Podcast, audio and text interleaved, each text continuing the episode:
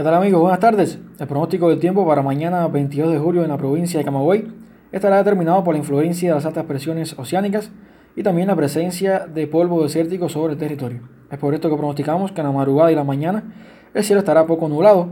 Al principio de la tarde la nubosidad se incrementará a parcialmente nublado y llegará incluso a nublarse hacia el sur de la provincia, donde ocurrirán solo aislados chubascos y también aisladas tormentas eléctricas.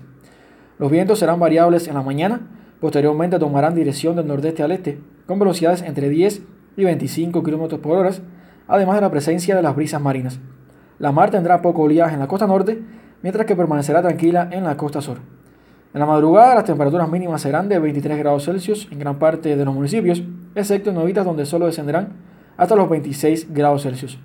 La tarde será nuevamente cálida, con valores máximos de 33 grados Celsius en zonas costeras, serán superiores incluso en el interior de la provincia, donde llegarán hasta los 34 grados Celsius.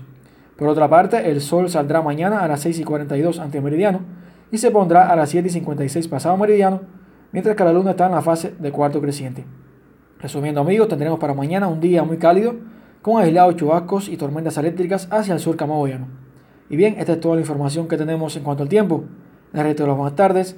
Desde el Departamento de Pronóstico se les informó Josdanis Estrada Alegra.